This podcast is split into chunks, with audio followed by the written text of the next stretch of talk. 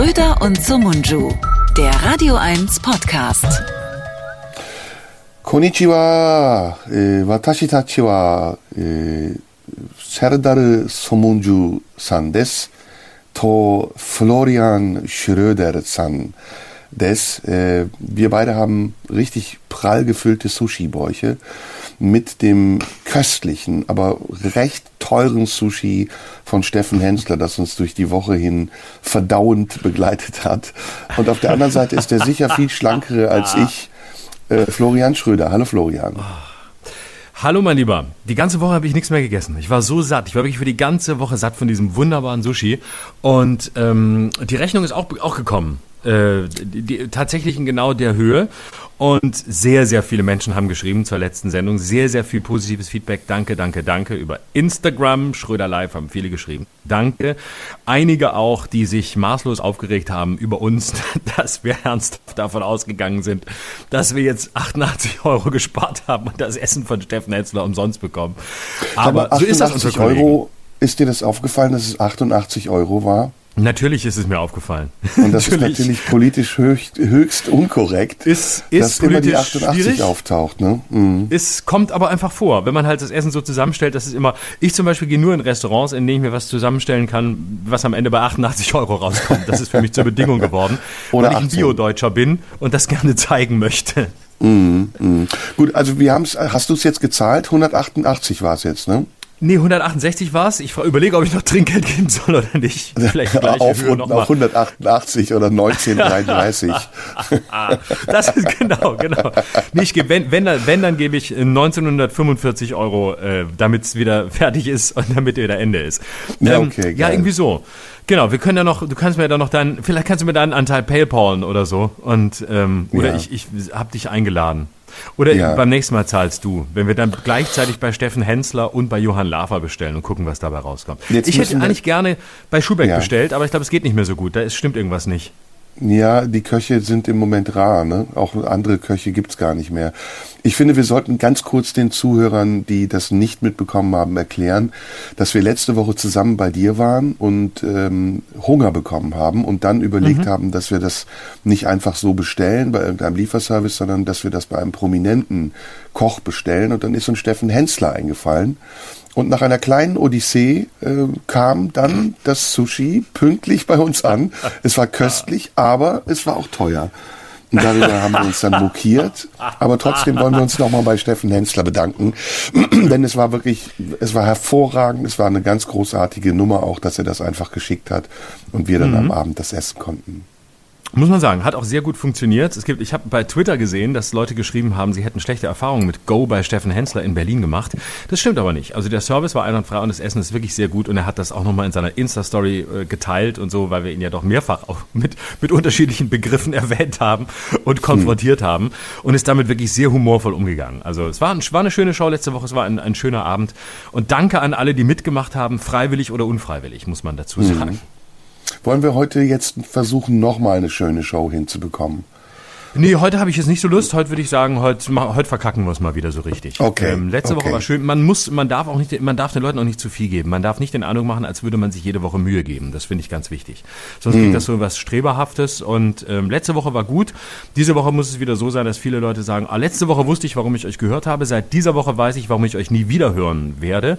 Um sich dann nächste Woche wieder zu melden und zu sagen, dass es nächste Woche dann noch schlechter war als diese und dass sie es natürlich nicht gehört haben, aber deshalb sagen können, dass es noch schlechter war. Hm. In zwei Wochen sehen wir uns wieder live auf der Bühne des Tippi.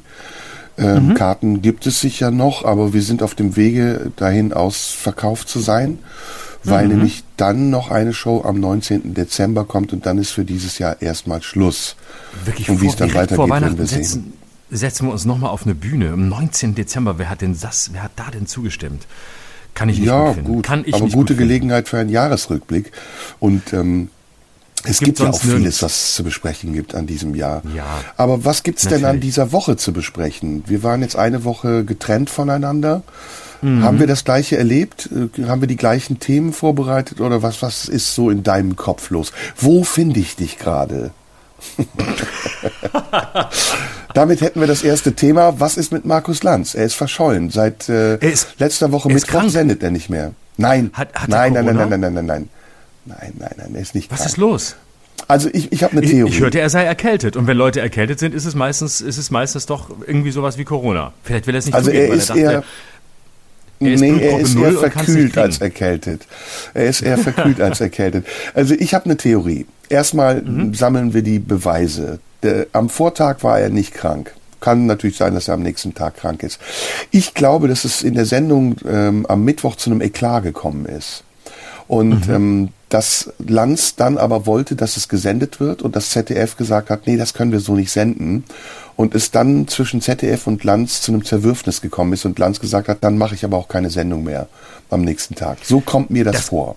Kann ich mir nicht vorstellen. Das ZDF würde alles senden, was Markus Lanz macht. Und in einer Landsendung kommt es nie zu einem Eklat. Nie. Das, ganz ehrlich, das ZDF ist der Okay. Sklave von Markus Lanz. Also das ZDF ist abhängig von Markus Lanz. Wenn Markus Lanz aufhört, dann ist das ZDF am Ende, am Boden. Ich meine, wer bringt 20% Marktanteil von Dienstag bis Donnerstag jeden Abend? Okay, die Heute-Show. Aber ansonsten dreimal pro Woche, weil wenn, nein, das ZDF ist wirklich, ich glaube, Markus Lanz hat, ich glaube, Markus Lanz gehört das ZDF mittlerweile. Und deswegen, nee, die senden alles. Warum gab es dann keinen, ähm, warum gab es dann keinen Ersatzmoderator? Weil Markus Lanz nicht zulässt, dass es einen Ersatzmoderator gibt. Weil Markus Mhm. Lanz sagt, es gibt nur mich. Also, wenn Markus Lanz irgendwas verhindert erfolgreich, dann ist es ein Ersatzmoderator. Mhm. Ähm, der würde jederzeit sagen, ähm, ah, ich kann nicht, äh, tut mir leid, bin, bin leider nicht da, kann sonst auch keiner machen, keiner da, nein. Und dann, der, der geht, der geht persönlich, schickt Markus Heidemanns hin, seinen, seinen äh, Kollegen, seinen, seinen Produktionskollegen und ähm, seinen Partner in Crime und wird persönlich das Studio abschließen lassen. Markus Heidemanns ist sehr groß und sehr muskulös, der stellt sich allein vor die Studiotür, damit kein Ersatzmoderator reinkommt, egal wen das ZDF anruft. Und wer soll es denn sein? Steven Gätchen? Wo- Wollen Sie Johannes B. Kerner rehabilitieren? Soll es, soll es auch noch Horst Lichter machen? Das weiß man noch nicht. Naja, jedenfalls, ich, ich weiß es nicht, ob es so ist, wie ich sage, aber ich vermute, dass im Hintergrund irgendwas anderes war. Und ich glaube nicht, dass er krank ist. Wir werden es sehen, wir werden es hören. Ich bin total gespannt. Ich glaube, ich glaube auch nicht, dass es wirklich zu einem, zu einem Eklat kommt. Weil Markus Lanz, ähm, du hast es selbst oft genug angesprochen, stellt die Gästeriege so auf, dass am Ende des Tages immer alle irgendwie so übereinkommen, dass Lanz es abmoderieren kann und ähm, man weiß, wer für heute der Gewinner ist und wer für heute der Verlierer ist. Aber auch der Verlierer darf sich nie wirklich schlecht fühlen, weil Markus Lanz alles irgendwie abbindet. Insofern, Ja, ich glaube, aber es der, gibt hat Themen- eine Krankheit. Ja gut, äh, äh, Eitelkeit ist seine Krankheit und Narzissmus, aber ähm, er ist nicht erkältet, glaube ich nicht. Kann ja zum Beispiel auch sein, äh, es gibt ja Themen, bei denen man besonders vorsichtig sein muss, ähm, aus Gründen, das ähm, kann ihm ja auch passiert sein, ne? dass er vielleicht in ein Fettnäpfchen getreten ist, ohne das zu merken, oder dass einer seiner Gäste oder Gästinnen sich daneben benommen hat. Also irgendwas Unsendbares muss passiert sein. Ist meine. Nee, mein glaube ich nicht, weil, weil ich glaube, bei, bei Markus Lanz wird, ähm, wie, man, wie man weiß, wenn man schon mal zu Gast war, quasi während der Aufzeichnung geschnitten. Also ähm, da, da sitzen wirklich die Leute im Schnitt und sehen schon, okay, jetzt verlabert sich einer, jetzt redet einer absoluten Blödsinn, mit dem er sich entweder selbst ähm, über den Jordan bringt oder andere. Dann wird nämlich schon gleich festgelegt, wo das rausgeschnitten wird. Und dann wird direkt danach noch ein bisschen geschnipselt und dann wird das rausgenommen, weil es gibt nichts Wichtigeres bei Markus Lanz, als dass gesendet wird. Hauptsache gesendet, gesendet, gesendet, Ja, gesendet. Es ist genau, ja auch, deswegen. Entschuldigung, es ist auch VG Wort. Es ist auch VG Wort. Ja, Vor allem bei dem ja. Wortanteil von Markus Lanz, der ja, Ja. sein bester Diskussionsteilnehmer ist. Jetzt warten wir mal ab, was passiert. Ähm, aber das soll jetzt nicht das Thema heute sein. Nein. Äh, hattest du So, irgendwas? ich habe zwei Genau. Themen vorbereitet. Geh Ich habe los, zwei ja. große Themen Mach. vorbereitet. Ähm, ich würde gerne mit dir sprechen über äh, Elon Musks Übernahme von Twitter, Mhm. ähm, über das, was auf Twitter jetzt passiert und über das Aufkommen äh, von äh, Feediverse. Habe ich es richtig ausgesprochen? Oder Fediverse? Nee, Feediverse, nämlich das, das neue dezentralisierte Internet. Ich habe mich angemeldet Ende der Woche bei Mastodon und bin da jetzt aktiv. Das ist so das, das Twitter für uns, die Guten, die, Hilf, die Hilfreichen und die Edlen und die Schönen natürlich. Und ähm, das ist jetzt die neueste Bewegung. Es gibt eine große Absetzbewegung von Twitter. Viele hauen ab, wollen woanders hin, halten es nicht mehr aus und sagen, jetzt wo Elon Musk kommt, ist endgültig Schluss. Aber lass uns So. vielleicht mal Schritt für Schritt vorgehen. Lass uns erstmal über, über diese Twitter-Übernahme sprechen und über Elon Musk. Aber du Ja. wolltest mir was fragen. Ich wollte dich fragen, ob du Eugen Roschko kennst. Nee, wer ist das? Das Ich dachte, du wolltest mich fragen, ob ich Elon. Musk kenne. Ja. Ach, Und das ist du, genau, das der- ist der Erfinder. Und weißt du, woher der kommt?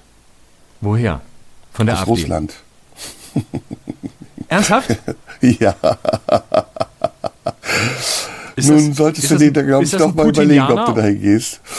I don't know. I don't know. Aber vielleicht hast du zu früh entschieden. Jedenfalls, ähm, das ja. wollte ich dir nur vorweg sagen. Twitter-Übernahme von Elon Bin ich jetzt Musk. in russischer Hand? Bin ich jetzt in, bin ich jetzt in russischer Hand? Ich merke es auch, dass ich so ein paar Gedanken hatte, die ich heute mitbringen wollte, ob es vielleicht doch alles nicht so schlecht ist, was Putin da macht. Vielleicht bin ich schon indoktriniert von drei Tagen Mastodon, ohne es zu merken. Ja, aber indoktriniert ist halb so schlimm wie uninformiert. Deswegen nur das als kleine, kleines äh, Helferchen an der Seite. Muss ja nicht sein, dass es schlimm ist. Äh, Und nicht jeder Russe ist ein Bösewicht, das sollte man dazu sagen. Nee. Aber ich glaube, die meisten wissen das nicht, in wessen Hand sie sich da begeben. Und deswegen lass uns, wie du eben richtig gesagt hast, anfangen bei Elon Musk. In wessen Hand begeben Ja. wir uns, wenn wir Elon Musk unterstützen? Ähm, Was hältst du von Elon Musk? Sag du erst mal. Also, ich ähm, bin ganz, ähm, bin ganz zwiegespalten bei dem. Ähm, ich glaube, das muss man sein. Ich kann mir kein endgültiges Urteil bilden, muss ich sagen. Also im Gegensatz zu anderen äh, großen Silicon Valley Investoren oder, oder Größen des Silicon Valley wie etwa Peter Thiel, dem äh, unter anderem Mitgründer von Facebook, Erfinder von PayPal und äh, Trump-Unterstützer, der eine sehr spannende Figur ist, über die wir mal separat reden können, äh, kann ich Musk nicht einschätzen. Also Peter Thiel zum Beispiel ist auch sehr schillernd, ist auch sehr, ähm, sehr schwer zu greifen, ist aber jemand, der eine klare Agenda hat, nämlich der ein, ein erzkonservativer Republikaner ist und der im Grunde genommen glaubt, dass die Demokratie abgeschafft werden muss, damit äh, der wirklich libertäre Ansatz sich durchsetzt. Davon steckt auch einiges in Elon Musk, aber ich werde nicht so richtig schlau aus ihm. Ich glaube, dass Elon Musk ein Typ ist, der in allererster Linie auf dem Niveau eines achtjährigen Spielkinds auf dem Spielplatz stehen geblieben ist. Ähm, der will Spaß haben, der will äh, mit Geld jonglieren, der will die Welt besitzen. Der macht aus Spaß ernst, keine Frage, aber er will vor allem Dinge ausprobieren. Und ich glaube, dass der nicht so recht weiß, was er tut. Ich glaube, dass der nicht so recht äh, sieht, was auf ihn zukommt, wenn er so einen Laden wie Twitter übernimmt. Und ähm, der ist irgendwie vom, vom Auto, vom Autobauer, vom Tesla, vom Tesla-Chef gekommen hat gesehen, das funktioniert, ist jetzt irgendwie zu Geld gekommen und hat jetzt den Eindruck, dass ihm, dass ihm die Welt gehört. Das ist, das ist mein Urteil. Ich blicke auch bei seinen politischen Einlassungen nicht durch. Auf der einen Seite sorgt er mit Starlink dafür, dass man auch in, der Letzt, in den letzten Winkeln der Ukraine Internet hat. Auf der anderen Seite ist er für Friedensverhandlungen mit Putin am besten jetzt und redet dem irgendwie das Wort, redet ziemlich viel krudes Zeug, hat, wie man weiß von Reportagen aus Grünheide, eine, sagen wir mal, sehr einseitige Auffassung von Pressefreiheit. Nämlich Pressefreiheit ist so lange gut, solange sie seinen Regeln folgt und ansonsten nerven diese Journalisten vor allem. Er hat jetzt Twitter übernommen, das heißt, er wird, wie man annimmt, unter dem Deckmantel der Meinungsfreiheit wahrscheinlich viel Populismus, viel Rassismus zulassen. Offensichtlich will Donald Trump nicht zurück zu Twitter, hat er selber gesagt. Da würde ich mir Sorgen machen an, Donald, an, an Elon Musks Stelle, wenn nicht mal mehr Donald Trump Bock auf mein Netzwerk hat, das ich gerade übernommen habe. Ähm, ich äh, weiß nicht, ob er mit dieser Strategie durchkommt, also Meinungsfreiheit zu verkaufen, um unter diesem ebenfalls wieder libertären Ansatz alle Meinungen zuzulassen, um noch mehr ähm, Polarisierung zu erzeugen. Ich glaube, dass es sowohl User abstößt, als auch vor allem Werbekunden, auf die er angewiesen ist. Und deswegen komme ich zu dem Urteil, dass ich nicht weiß, was er da will. Und ich fürchte, dass er selbst nicht weiß, was er da will. Er möchte es vor allem haben. Und das meine ich mit dem achtjährigen Kind auf dem Spielplatz. Er möchte haben, haben, haben.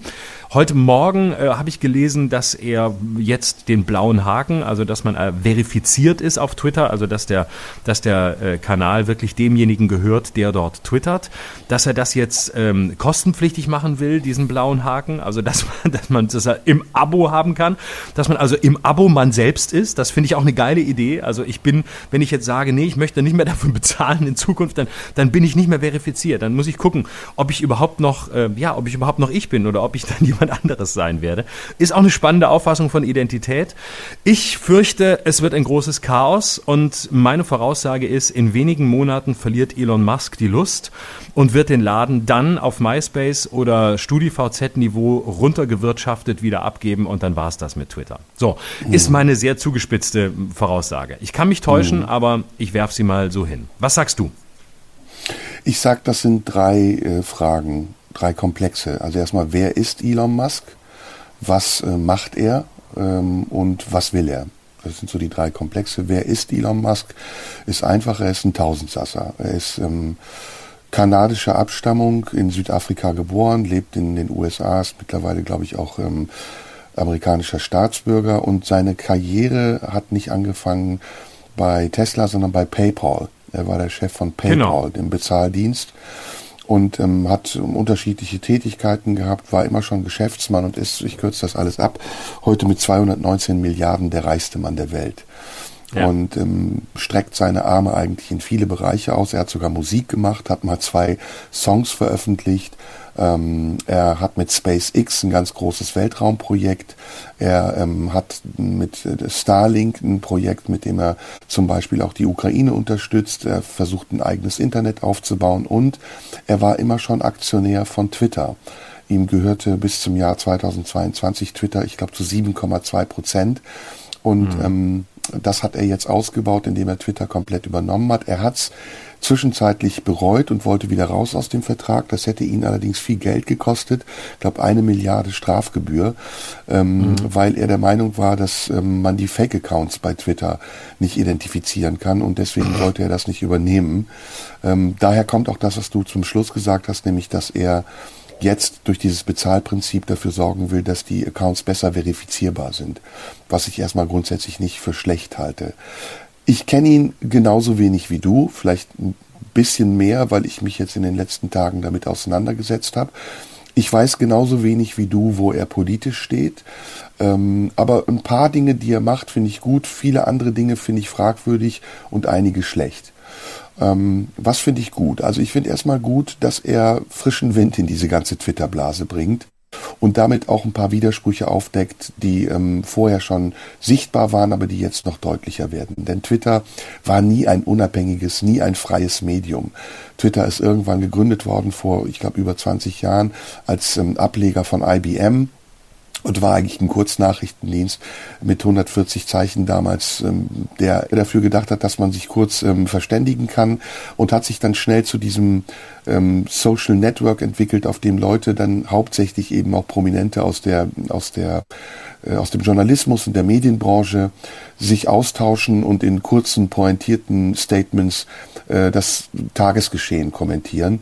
Ähm, Twitter war nie unabhängig. Twitter war immer ein Unternehmen, in dem es sehr strenge Regeln gab und auch sehr fragwürdige und zum Teil widersprüchliche Regeln. Es gibt da einige Aktionen auch von Künstlern, die das demonstrieren sollten, wie Twitter zum Beispiel auch Rechtsradikale ähm, ungestraft walten lässt, wie Twitter äh, auch zum Teil eben politische Propaganda ungestraft walten lässt. Und erst dadurch dass Twitter, nämlich diese eine Frau, die jetzt Elon Musk als erstes rausgeschmissen hat, sich klar mhm. gegen Donald Trump gestellt hat. Und das war eigentlich auch ein Vorgang, der so nicht ganz richtig war. Hat Twitter an Image gewonnen, insbesondere eben in der linken Klientel. Man sagt ja mittlerweile, ist Twitter auch ein sehr linkes Medium. Finde ich nicht. Es gibt da Wellenbewegungen. Manchmal ist es sehr, sehr rechts, manchmal ist es sehr, sehr links. In der Regel ist es eher so dazwischen irgendwas. Ähm, seitdem hat Twitter ein Image gewonnen und trotzdem ist es trügerisch, denn wie gesagt, ich glaube nicht, dass Twitter ein unabhängiges Medium ist. Warum finde ich das also gut, dass frischer Wind reinkommt? Ähm, erstens, weil ich finde, dass immer frischer Wind und Reformen Dinge bewegen und auch die Sicht auf Dinge ändern. Und ich fand, dass zum Schluss Twitter nicht mehr wirklich so ähm, so wichtig war, wie es vielleicht am Anfang mal gewesen ist, weil es sehr inflationär war und weil es auch von vielen Leuten dazu missbraucht wurde, ihre Eitelkeiten zu pflegen. Und weil mittlerweile auch, und das weißt du ja vielleicht auch, es auch nicht mehr ähm, echte Menschen waren, die dort kommuniziert haben. In der Regel waren es viele echte Menschen, aber eben auch genauso viele oder immer mehr werdend Bots oder eben äh, äh, Fake-Accounts, die von Leuten gegründet wurden, die irgendwann mal nicht mehr äh, bei Twitter sein durften, rausgeschmissen wurden oder nicht wollten, dass man sie erkennt. Und das verfälscht eine Debatte und das macht Twitter zu einem Medium, was ich nicht mehr seriös finde wenn Musk das schafft, was er jetzt vorhat, nämlich durch ein Bezahlsystem und durch ein Abosystem mehr Seriosität und Nachweisbarkeit in Twitter zu dann ist das sicher ein Vorteil. Wenn aber Musk Twitter benutzt, um es als Sprungbrett zu, benutzen, zu, ähm, zu benutzen, um etwas anderes, nämlich den Verkauf von Twitter anzustreben und das Medium damit zu entwerten und zu entkräften, dann ist es sehr schade, weil ich glaube, dass ein gutes Twitter für uns alle auch wichtig ist und dass wir diese Form der Kommunikation, auch der politischen Kommunikation auf dieser Ebene eigentlich sehr sinnvoll gebrauchen könnten und auch brauchen. Aber da müssen wir jetzt mal abwarten, wohin die Reise geht. Ich finde es im Augenblick offen und auch nicht schlimm. Letzter Absatz. Ähm, politisch, ja, was will man dazu sagen? Also ich fand übrigens seinen Vorschlag zum Friedensplan in der Ukraine gar nicht so schlecht. Er hat ja gesagt, man sollte die Wahlen nochmal wiederholen unter UN-Aufsicht und wenn das Ergebnis dementsprechend wäre, ähm, eine Entscheidung treffen. Und er hat auch gesagt, wenn die Ukraine sich dazu äh, bereit erklärt, auf einen EU-Beitritt und einen NATO-Beitritt zu verzichten, dann wäre das ein Angebot, was man zumindest den Russen machen könnte, um dann zu sehen, ob sie ernsthaft an Verhandlungen interessiert sind. Das ist sehr harsh abgetan worden als Russlandfreundlichkeit und illusionär, aber es ist letztendlich der Stand der Dinge, der vorher auch schon da war. Und was dann passiert ist, nämlich dass zum Beispiel Zelensky äh, per ähm, Gesetz verbieten lässt, mit, der, mit Russland Verhandlungen zu führen, ist jetzt nicht wesentlich kompromissbereiter als dieser für manche absurder Vorschlag und aber aus meiner Sicht ein machbarer Vorschlag. Punkt. Ja, das sehe ich ein bisschen anders, aber das ist jetzt, glaube ich, ein, ein, Randthema. Ich glaube, es soll ein bisschen bei Twitter bleiben.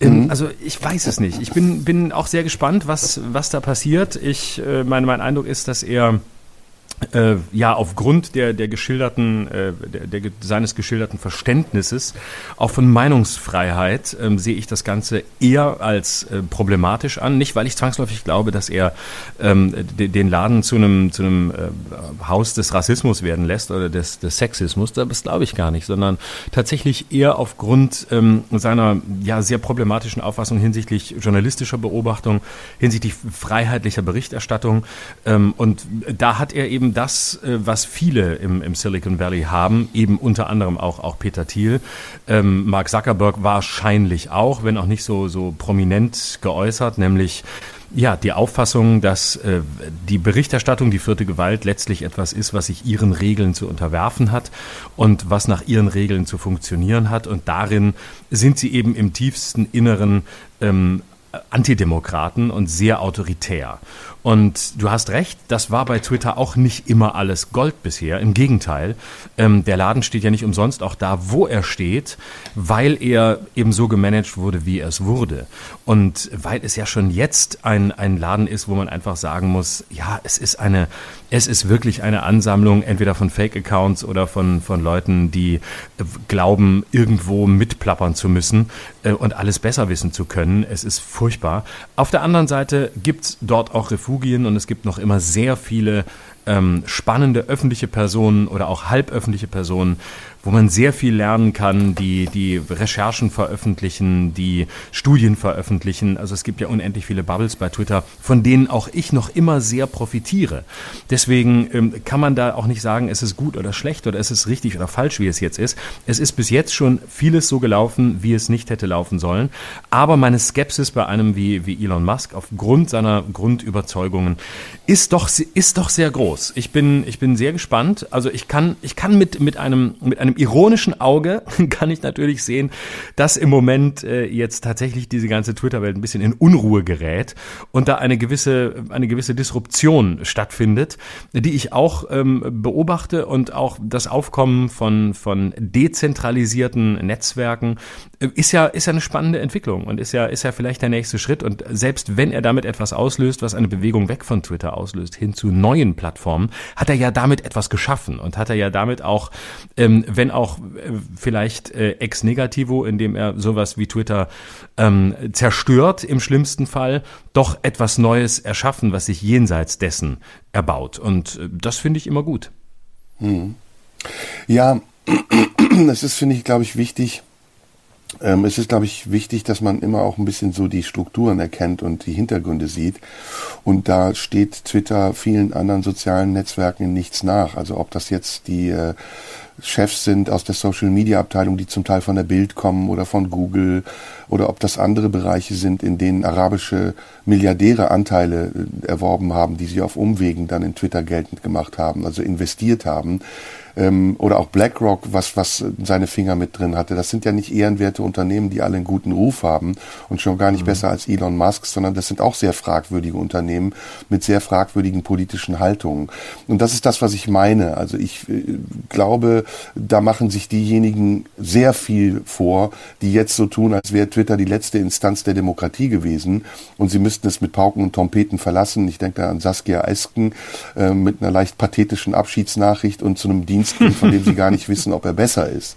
Wie gesagt, Mastodon, ähm, das habe ich dir ganz zu Anfang gesagt, gehört jemandem, der aus einem Land kommt, das wir alle gerade gar nicht so mögen oder ihr alle gar nicht so mögt. Ich habe dazu eine andere Meinung, äh, weder Sympathie noch Antipathie, sondern ich versuche dabei so neutral wie möglich zu sein.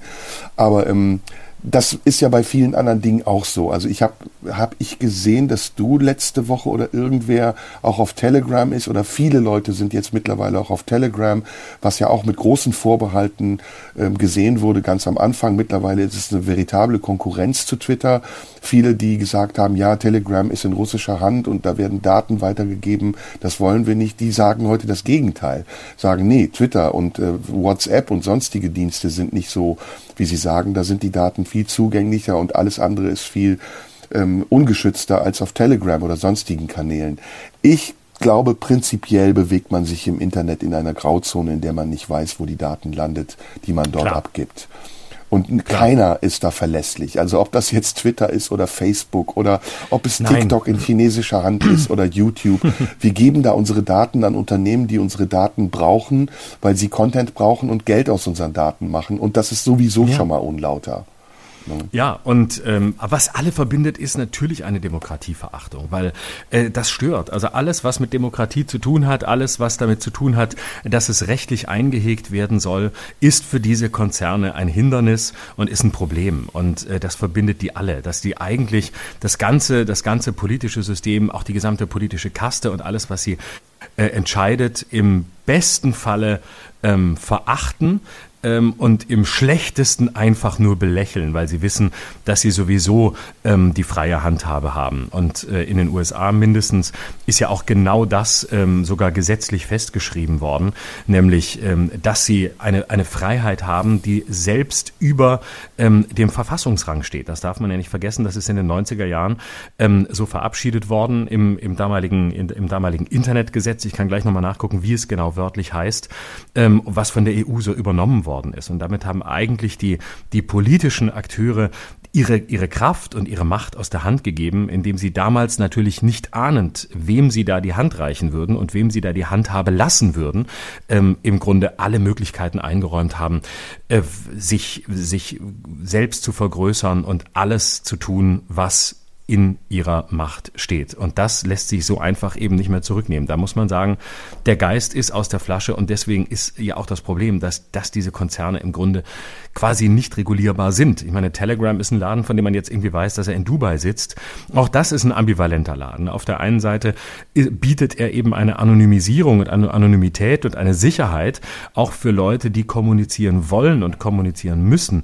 Ähm, unter diesen Gesichtspunkten, beispielsweise weil sie politisch Verfolgte sind oder weil sie sich nicht anders äußern können ähm, oder weil sie, ähm, keine Ahnung, irgendwas leaken wollen und aufpassen müssen, dass sie nicht beobachtbar sind. Also da hat Telegram auch eine sehr gute Seite. Und zugleich ist es natürlich das, worüber wir uns häufig Lust machen, nämlich die Heimat der Wendlers und der Rechtsextremisten, die gar nirgendwo mehr stattfinden dürfen, die überall verbannt wurden, zum Teil zu Recht, weil sie einfach Volksverhetzer sind, ähm, die eben nur noch bei Telegram ihr Unwesen Unwesen treiben, um dort ihre Follower völlig ohne jede Kontrolle ähm, äh, zu vereinnahmen. Und das, das muss man sehen. Es gab ja bisher bei Twitter oder anderen Medien wenigstens bei gewissen Themen meine Einordnung oder es gab mal, ähm, es wurde punktuell mal ein Beitrag geflaggt, was auch immer, dass man so wusste, okay, daher kommt's, dahin geht's oder bestimmte Akteure wurden eben äh, verbannt. Und da meine ich jetzt nicht Donald Trump, sondern wirklich knallharte Rechtsextremisten. Und bei Telegram ist einfach Anarchie, da kann eben jeder alles machen, aber auch das ist Janusköpfig, auch das hat beides, es ist eine Schutzfunktion für Leute, die über diesen Kanal der Demokratie dienen.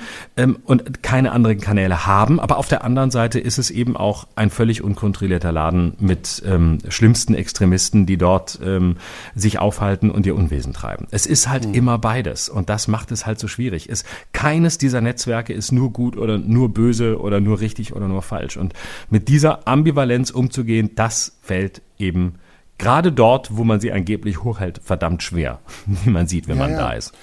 Ja, letztendlich kann man nur, ähm, so wie ich das eben gesagt habe, auch sich selbst bewusst machen, dass jegliche Bewegung im Internet immer auch eine Auslieferung ist. Dass alles, was man im Internet lässt, auch dort bleibt und von Leuten verwaltet wird, die, wie ich eben gesagt habe, ihre eigenen Interessen vertreten und einem vorgaukeln in der Regel, dass man dort sich frei bewegen kann.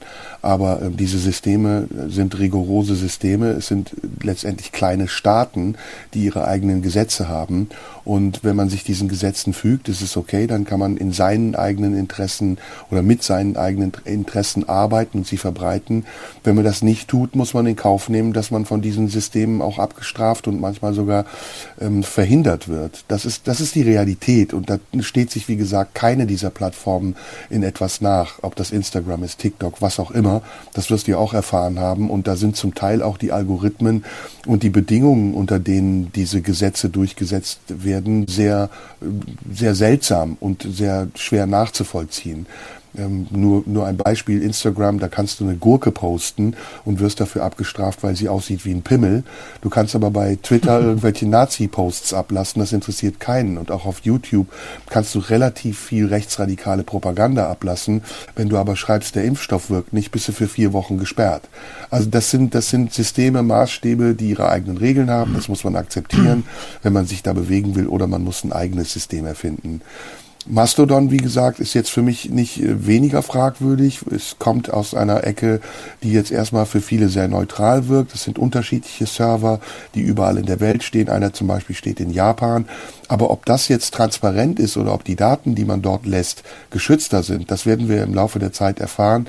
Meine Theorie ist, ähnlich wie wir das damals hatten, als diese neue Diskussionsplattform, ich habe sogar ihren Namen vergessen, erschien und du gesagt hast, das wird sich durchsetzen, das ist der heißeste Shit, spricht heute keiner mehr drüber.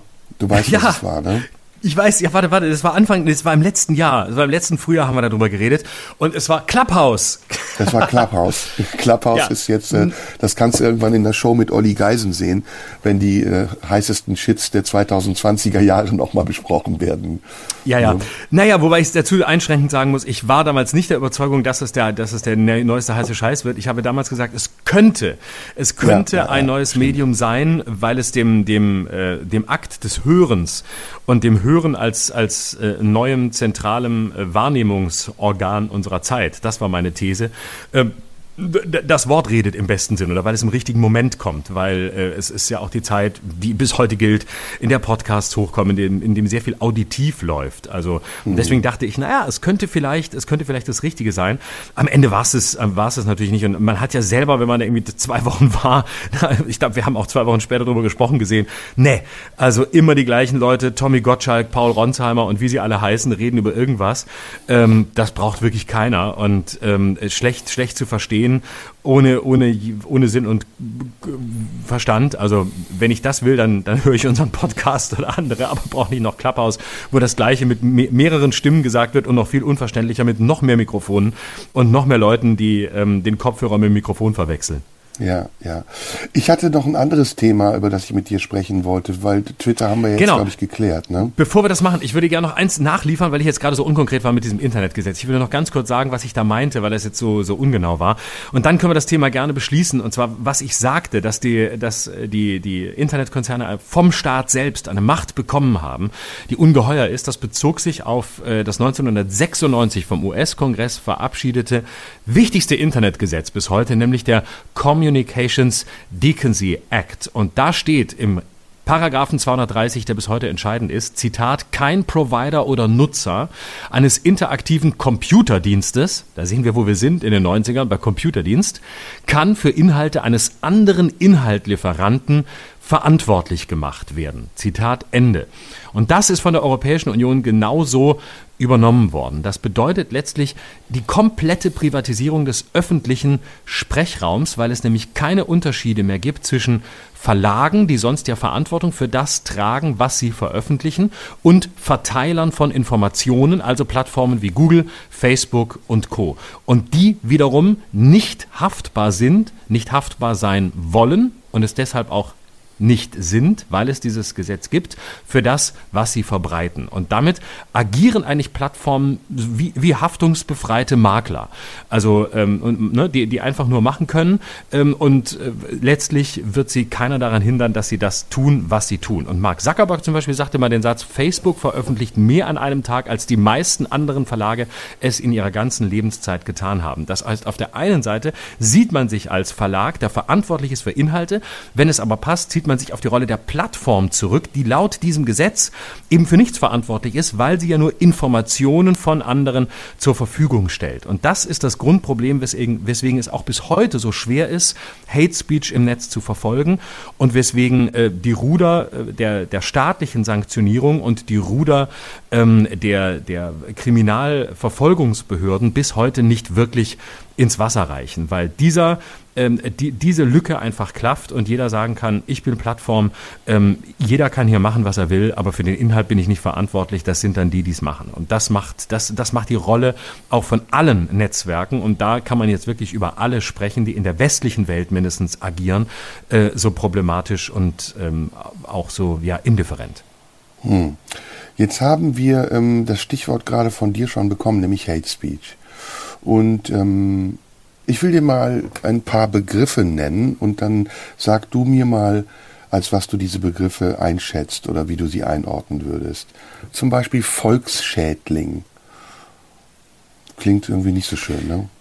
Volksschädling ist ähm, nach meinem Wissen ein Begriff aus dem, aus dem rechtspopulistischen Spektrum. Ähm, das heißt, das ist jemand, der ähm, dem sogenannten Volk schadet, aber man setzt ihn gleich mit Ungeziefer. Ne? Das heißt, mhm. Äh, es ist auch die Abwertung eines Menschen und der wird auf so ein, ähm, der wird auf so ein Niveau von, äh, ja, von, von, irgendeinem, äh, von irgendeinem schädlichen Käfer gebracht oder äh, von irgendeinem Tier, das, ähm, was weiß ich, die Kabel im Keller zerfrisst oder äh, sonst äh, der, der, der Natur oder schadet oder ja, also das ist Gut. das klassische Vokabular aus dem, aus dem rechten, rechtsextremistischen Bereich. Ja, Nazisprache eigentlich eigentlich. Ne? Jetzt wirst du genau. ahnen, wohin ich will. Ähm, auch asoziale Trittbrettfahrer zum Beispiel oder Tyrannen oder ein unnützer Blinddarm oder Oma-Mörder, das sind Begriffe, die man für Ungeimpfte benutzt hat, noch vor einem Jahr ungefähr. Also mhm.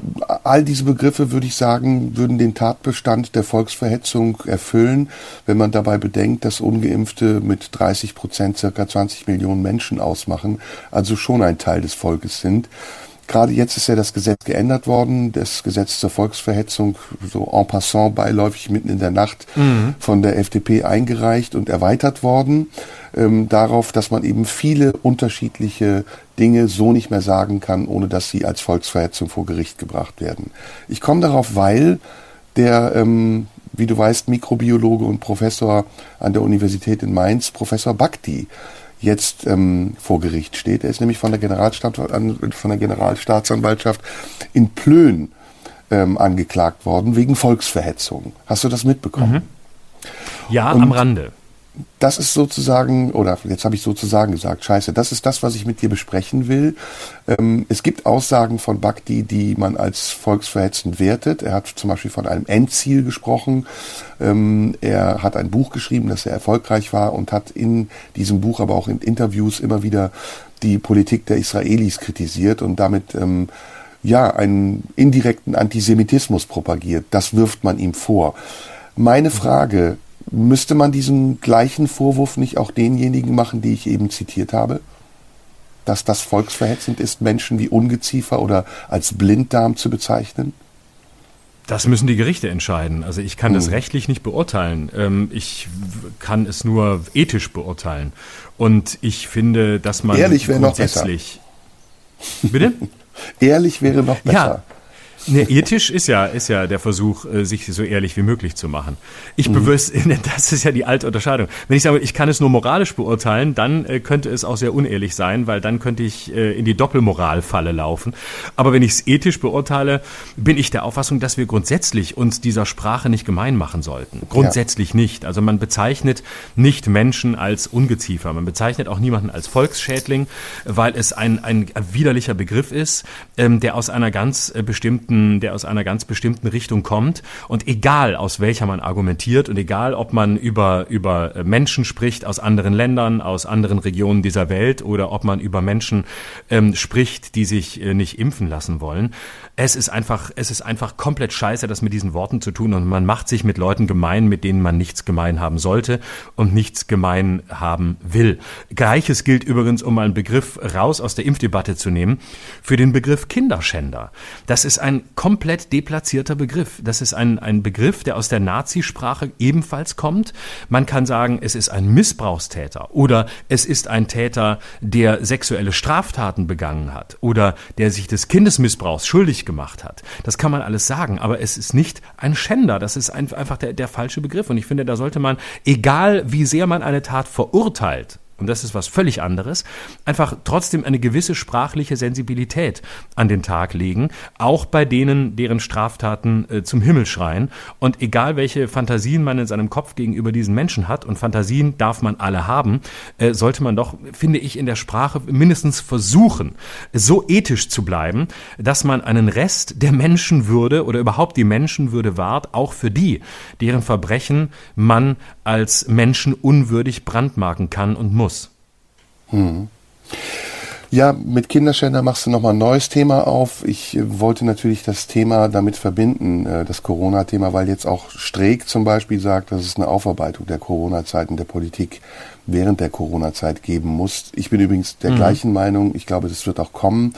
Ähm, ohne dass man Aufarbeitung mit Abrechnung verwechseln sollte. Also ich Nein. bin da Ne? Es muss genau. klar sein, die Politik muss sich nochmal fragen, haben wir das Richtige getan? Aber auch die Bürger müssen sich fragen, haben wir das Richtige getan? So wie wir das hier ja auch tun.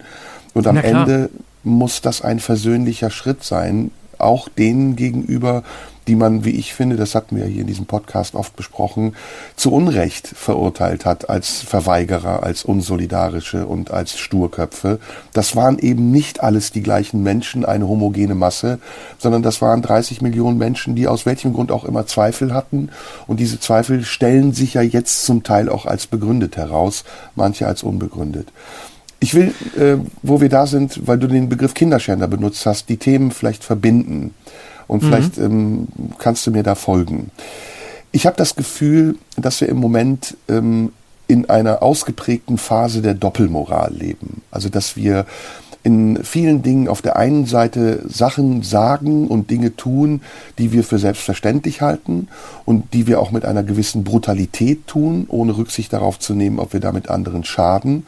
Und auf der anderen Seite sind wir übermäßig empfindlich geworden und akzeptieren nicht, dass andere sich genauso verhalten wie wir. Und allem voran sehe ich diese Widersprüchlichkeit und diese Doppelmoral im Moment, wenn sie eine politische Form hat, bei den Grünen die ja ganz eklatante Wortbrüche begehen. Also die von, noch vor einem Jahr sagen, keine Waffenlieferungen in Krisengebiete und jetzt schwere Waffen in die Ukraine liefern wollen. Aus welchem Grund auch immer, das ist jetzt ein anderes Thema, könnten wir lange drüber sprechen. Ich bin der Meinung, Ansichten können sich auch ändern, aber Parteien müssen auch erkennen, dass sie Wahlen gewinnen, weil sie Versprechungen gemacht haben. Und wenn sie diese Versprechungen nicht einhalten, dann gilt für mich nicht, dass sie an der Macht bleiben können, bis sie irgendwann wieder abgewählt werden, sondern sie müssen müssen sich und auch die Bürger immer wieder fragen, ob das das ist, wofür sie gewählt wurden. Andere Sache bei den Grünen ist die Atomkraft. Auch eine schwere Entscheidung, aber selbst eingebrockt, wie ich finde. Denn niemand hat gesagt, dass man Russland bedrohen oder mit Sanktionen in die Enge treiben muss. Jedenfalls in dieser Form sich an diesem Krieg zu beteiligen, stellt sich jetzt als großer Fehler heraus, weil es nämlich das eigene Volk auch wieder trifft. Die Preise erhöhen sich, die Inflation steigt und das Gas wird immer weniger. Auch da ein großes Problem. Und dann letztendlich, jetzt komme ich zu deinem äh, Missbrauch beziehungsweise dem Begriff Kindesmissbrauch zurück. Auch da spielen die Grünen meiner Meinung nach ein sehr zweigesichtiges Spiel. Denn auf der einen Seite haben sie vor zwei Jahren einem Gesetz nicht zugestimmt im Bundestag, bei dem es darum gehen sollte, Straftaten gegen Kinder, also Missbrauch auch als Straftat zu ahnden und nicht als Vergehen. Und auf der anderen Seite nehmen sie als Begründung dafür, dass sie in den Ukraine-Krieg wollen oder sich daran beteiligen wollen mit schweren Waffenlieferungen, auch den Kindesschutz und dass sie eben Kinder retten wollen, die dort misshandelt, missbraucht, vergewaltigt werden. Da sehe ich eine große Zweigesichtigkeit. Und letztes Ding, ich weiß nicht, hast du das mit, diese, mit dieser Kita in Berlin mitbekommen? Ja. Äh, diesen zwei Kitas, die gegründet werden sollen, wo Kinder schon mhm. in einem sehr frühen Alter über Homosexualität und gleichgeschlechtliche, intergeschlechtliche Lebensgemeinschaften aufgeklärt werden wollen. Im Vorstand dieses Vereins, der diese Kindergärten gegründet hat, sitzt der Soziologe Rüdiger Lautmann. Kennst du den? Mhm. Ja, den kenne ich. Der hat ein Buch geschrieben über die Lust am Kinde.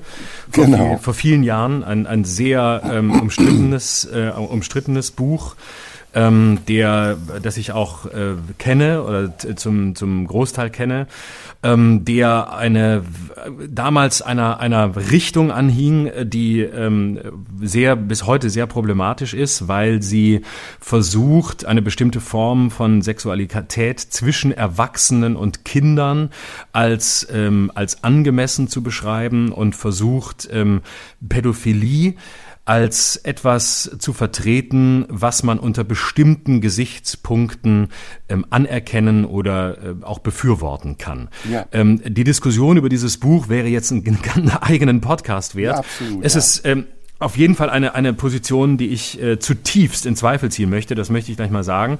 Aber man muss ihn, glaube ich, sehr genau angucken, was er, was er sagte und wie er es sagte. Er ist kein, er ist eben keiner, der, der für, für, für äh, ja, der, der, sagen wir mal, wirbt für, für, für Kindesmissbrauch, aber er bewegt sich wie manche, die in dieser Richtung argumentieren, in einer hochproblematischen Grauzone. Ja. Ähm, und für mich geht es schon ganz klar zu weit, um das klar also, zu sagen. Für mich geht es ganz klar zu weit. Aber ähm, es, also na, da muss ich, da muss ich dich leider, ja, entschuldige, wir haben eine Verzögerung in der Verbindung. Aber da muss ich dich leider unterbrechen bzw. ergänzen. Also Lautmann ist schon ganz klar auf einer Seite, die ich für, wie soll man sagen, ähm, für äußerst verwerflich halte. Und das ist Absolut, im Jahr keine Frage. 76 gewesen. Er hat 2008 zum Beispiel in einem Nachwort ähm, auf ein Buch von Kendler, ich weiß nicht, ob du Helmut Kendler kennst, mhm. der ein Psychologe und Sexualwissenschaftler war und ein Experiment gemacht hat, das sogenannte Kendler-Experiment in Berlin, übrigens mit Unterstützung des Berliner Senats, ähm, in dem Kinder die ähm, Waisenkinder, also die aus dem Waisenhaus kamen, ähm, in die Obhut von vorbestraften Sexualtätern gegeben wurden, mit der Begründung, sie würden dort eine Zuneigung und Liebe erfahren, die sie sonst in Heimen mhm. nicht erfahren würden. Und das mhm. ist diese Form von sogenannter Pädosexualität, das ist der ja. Begriff, der dort kreiert wurde, ist ein Verbrechen gegen die Kinder, gegen die Ethik und auch gegen unsere Auffassung von einem selbstbestimmten Umgang mit Sexualität. Denn Kinder haben keinen selbstbestimmten Umgang mit Sexualität, wenn Erwachsene sie dazu auffordern, sondern sie genau. sind ähm, ganz vielen unsichtbaren Mächten ausgeliefert, sie sind ihrer Angst ausgeliefert, sie sind dem, der, der Gewalt des Erwachsenen ausgeliefert.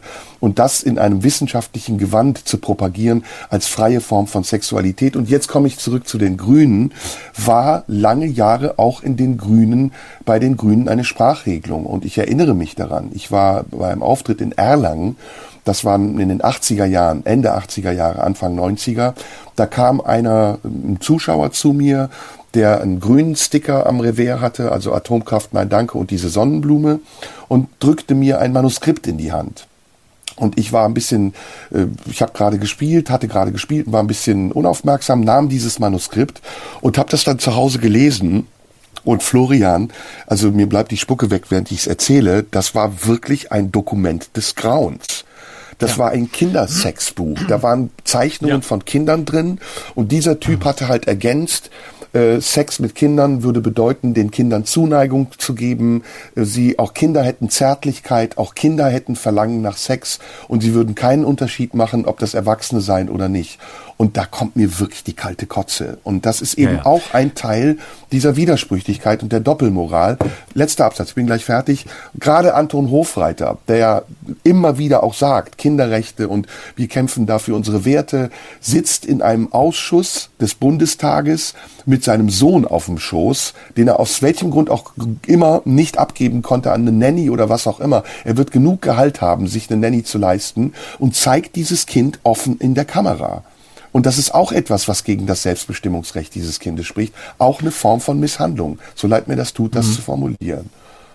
Also ich würde es mal gerne Schritt für Schritt aufarbeiten. Also zum einen, ähm, ich stimme dir völlig zu, die Position äh, von, diesen, von diesen ganzen Leuten, die versuchen, ähm, Sexualität mit Kindern aus Erwachsenensicht irgendwie als etwas zu verkaufen, ähm, was ja unter ganz bestimmten Bedingungen auch dazugehören kann und vielleicht auch ähm, dem Kind Freude bereiten kann.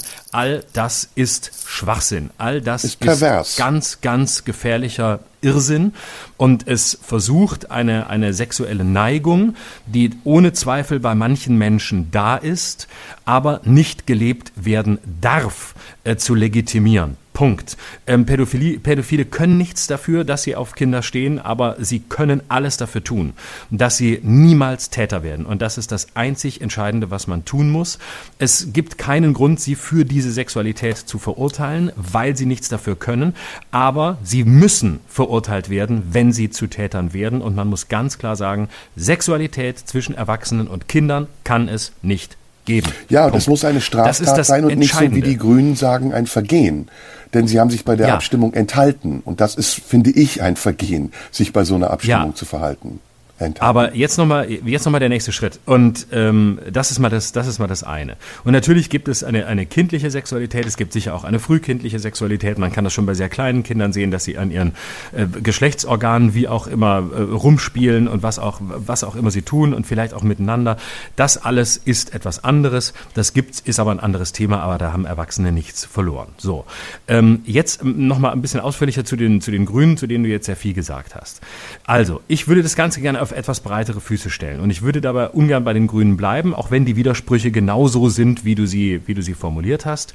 Man kann jetzt darüber diskutieren, das haben wir an anderer Stelle schon getan, inwieweit ähm, es die Qualität einer Partei auch ausmacht, wenn sie bereit ist, auf eine historisch besondere Situation zu reagieren und dabei auch äh, Überzeugungen, die sie vielleicht bislang hatte, über Bord zu werfen. Inwieweit das opportunistisch ist oder inwieweit es vielleicht auch geboten ist, inwieweit es realpolitisch richtig sein kann.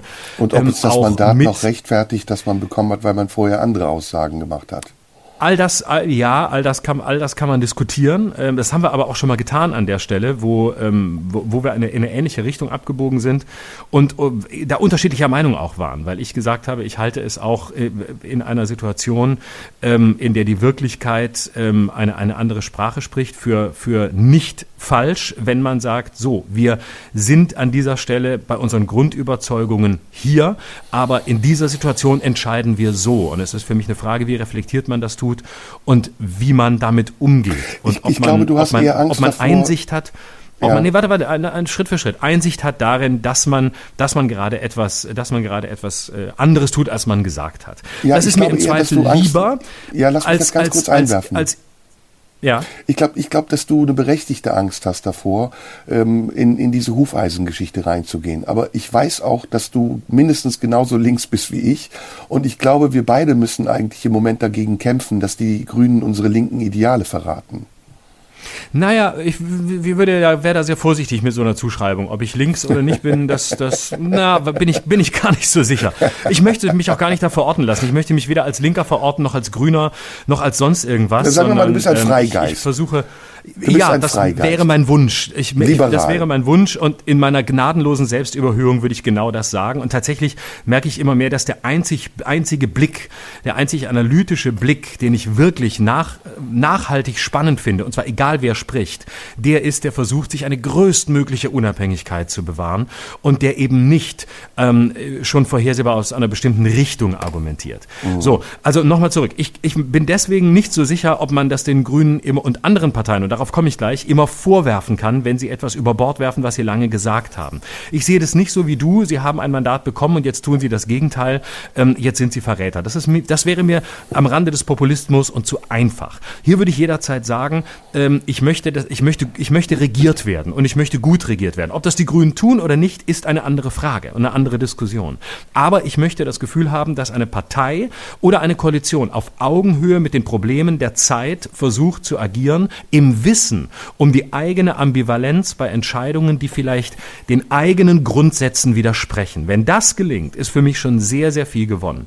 Die Alternative dazu wäre eine Partei, die sagt, das sind unsere Grundüberzeugungen, die bleiben, egal wie sich die Welt verändert. So haben wir das immer gesehen, so werden wir das immer sehen. Und das sind genau die Leute, denen wir zu Recht als erste Ideologie, Verbohrtheit und Stalinismus vorwerfen würden, weil sie ja sowieso immer das tun, was sie gesagt haben und was die Partei gesagt hat und noch nicht mal bereit sind, sich einer Welt anzupassen, die im Umbruch ist. Aber das ist so eine Grunddiskussion. Ich glaube, darüber haben wir so ähnlich schon mal gesprochen. Ich würde gerne äh, noch auf einen anderen Punkt kommen. Äh, wir können den Grünen sehr viel vorwerfen, ohne Zweifel.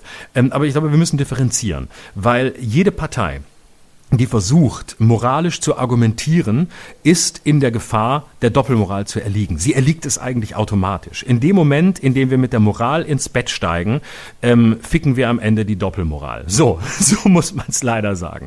Also jeder, der moralisch agiert, ist in dieser Falle. Das gilt für alle. Das gilt auch für Konservative, das gilt für die katholische Kirche beispielsweise an erster Stelle. Je äh, größer sie mit ihrer Moral auftritt und ähm, je, je hochfliegender sie glaubt zu wissen, was das richtige und das gute Leben ist und was Gott gefällt und was ihm nicht gefällt, desto größer ist die Gefahr, dass sie genau hinter diese Ideale zurückfällt und dann, wie man ja anschaulich gesehen hat, umso dramatischer und umso extremer zurückfällt. Also das gilt für alle Parteien. Die CDU ist äh, immer wieder ähm, über ihre Grenzen gegangen, hat Dinge getan, die überhaupt nichts mehr mit dem C zu tun haben, wo auch alle geschrien haben, wie könnt ihr eigentlich euch noch christlich nennen bei dem, was ihr da tut. Allein schon ihr Marktliberalismus ähm, widerspricht ja diesem, diesem sehr christlichen Ansatz, den sie eigentlich haben. Man kann es der SPD vorwerfen, die unendlich viel gemacht hat, ähm, was sie laut eigenen Grundüberzeugungen nie hätte tun dürfen, Hartz IV einführen und vieles andere. Also das ist, glaube ich, etwas, womit man dem politischen System nur sehr bedingt gerecht wird, wenn man es ausschließlich an Grundüberzeugungen misst. Aber ähm, der hochfliegende Moralismus von Parteien und Parteivertretern ist natürlich ein großes Problem, wie sich an dem Thema äh, auch der Pädophilie zeigt. Wobei ich sagen würde, das ist ein Thema, ja, das war in den 70ern bei den Grünen sehr prominent. Das war auch ein Problem. Aber das haben sie nun nach meiner Überzeugung wirklich aufgearbeitet. Also darüber haben sie ja sich, sich, dem Thema haben sie sich gestellt, ihrer damals problematischen Haltung gestellt. Und ich würde also eindeutig sagen, die Grünen sind heute weit weg, sehr weit weg von jedem Versuch, Pädophilie in irgendeiner Form zu rechtfertigen oder ähm, in, die, in der Breite der Gesellschaft darzustellen. Und noch ein letzte Fußnote, und dann bin ich Schluss mit der, äh, fertig mit der langen Rede. Ähm, dass Anton Hofreiter sich mit seinem Kind vor eine Kamera setzt, ist ein Unding. Das gilt für Anton Hofreiter genau wie für Influencer auf Instagram. Kinder haben nichts in der Öffentlichkeit verloren. Und jeder Prominente, der sich mit seinen Kindern oder einem oder vor allem seinen Kindern fotografieren lässt, ähm, ist jemand, der etwas tut, was man nicht zu tun hat. Man hat Kinder aus dem rauszuhalten, was man als Erwachsener tut, egal ob man Politiker, Influencer, Komiker, äh, Schauspieler oder sonst was ist. Diese Kinder haben sich nicht für diese öffentliche Karriere entschieden und sie haben geschützt zu werden und nicht in die Öffentlichkeit gezerrt zu werden. Punkt. Mhm. Fangen wir mal an mit deinem Satz, äh, den ich gerne anders formulieren würde. Ich glaube, wer mit der Moral ins Bett geht, der ähm, wird von der Doppelmoral gefickt. Das ist der Unterschied. Ja, ist auch gut, ja. Ja, sehr ähm, gut. Die anderen Punkte, die kann ich jetzt nicht alle aufgreifen. Das war einfach viel zu viel. Auch bei dem, was ich gesagt habe, habe ich immer ein bisschen Mitleid mit dir weil du ähm, dir das ja alles merken musst, was ich sage. Aber ich versuche mal so meinen Eindruck zu verarbeiten und wiederzugeben, was ich daraus gezogen habe. Natürlich hast du recht jede Partei äh, geht durch Wandel und die Zeit ist das, was den Wandel erfordert und was den Wandel auch beeinflusst. Das, äh, da stehen sich die Parteien in nichts nach. Und es wäre langweilig, wenn eine Partei immer so dogmatisch wäre und bliebe, dass sie ähm, gemessen werden kann an dem, was sie noch vor 10, vor 20, vor 30 Jahren gesagt hat. Es ist ein Unterschied, aber wenn man sich selbst dieser Partei nahe fühlt. Und wenn man vielleicht diese Partei sogar wählen wollte oder gewählt hat oder wählen will und äh, überprüft, ob die eigene Einstellung diesen Wandel mitgemacht hat, den die Partei mitgemacht hat und ob man sie heute immer noch wählen würde. Und für mich ist es so gewesen, deswegen habe ich eben so ein bisschen um dich in diese Richtung zu locken, gesagt, wir sind doch beide Linke und wir müssten doch jetzt dagegen kämpfen, dass die Grünen unsere linken Ideale verraten. Für mich ist es so gewesen, dass die Grünen erstmal aus einer Ecke kommen, die mit dem etablierten Parteiensystem nicht viel zu tun hatte, nämlich als außerparlamentarische Opposition, wo sie auch früher war, so wie sie früher auch hieß. Und als Petra Kelly und Gerd Bastian die Grünen angeführt haben und sie zum ersten Mal in den Bundestag eingezogen sind, da waren die Grünen für mich die Vertreter des Anarchismus. Die Nachfolgegeneration oder sogar dieselbe Generation der RAF, mit der ich nicht sympathisiert habe, aber die ja auch für etwas Bestimmtes stand, nämlich für eine Generation, die sich zum Teil verzweifelt, zum Teil gewaltsam von dem lösen wollte, was in der Vorgänger Vorgängergeneration an Schuld übrig gelassen wurde. Also die Nachfolge Nachfolgegeneration der Nazis, die Nachkriegsgeneration, woraus die 68er entstanden ist. Und dieser Geist, dieser Spirit, den die Grünen hatten, der ist durch viele Phasen des Wechsels und des Wandels gegangen und er hat sich irgendwann in der Partei als innerparteilicher Kampf gezeigt, nämlich zwischen Realos und Fundis. Und dieser, dieser Kampf, der immer in dieser Partei sichtbar war, war für mich etwas sehr Fruchtbares und zum Teil auch sehr Anziehendes, weil es etwas repräsentierte, was in uns Menschen, in uns allen stattfindet. Nämlich, dass wir abwägen, dass wir nicht wissen, wie wir uns zu Dingen verhalten sollen oder unsere Meinung sich manchmal auch ändert aufgrund der Erfahrungen, die wir machen. Also da gebe ich dir recht, das ist keine grünen spezifische Sache, aber die Grünen machen das im Moment für mich exemplarisch und sie machen es auf eine der extremeren Art und Weisen, als die anderen Parteien es machen. Also zum Beispiel bei der FDP war immer schon klar, dass die FDP eine Steigbügelpartei ist, dass sie sich irgendwo in der Mitte befindet und je nachdem, welche Machtoption sich bietet, auch ihre Ideale ändert. Und das macht sie sogar zum Teil, hat sie zum Teil sogar während laufender Legislaturperioden gemacht. Ja. 1982, als Genscher mit acht seiner Minister ausgetreten ist aus der sozialliberalen Koalition und dann am nächsten Tag oder nächste Woche sofort danach zu Helmut Kohl rübergewechselt ist, da wussten wir alle und selbst FDP-Mitglieder wie äh, Annegret, ich weiß gar nicht, ob sie Annegret hieß oder äh, Hambrücher mit Nachnamen jedenfalls. Hildegard. Die ehemalige Hildegard Hambrücher, die ehemalige Bundestagsvizepräsidentin, die dann aus der FDP ausgetreten ist und sich öffentlich distanziert hat von ihrer eigenen Partei, die haben alle gezeigt, okay, die FDP ist eine Partei, die hat diese innerparteilichen Kämpfe auch, aber sie ist flexibler, sie kann springen und sie kann dabei sogar an der Macht bleiben und kann das sogar rechtfertigen, weshalb sie gesprungen ist.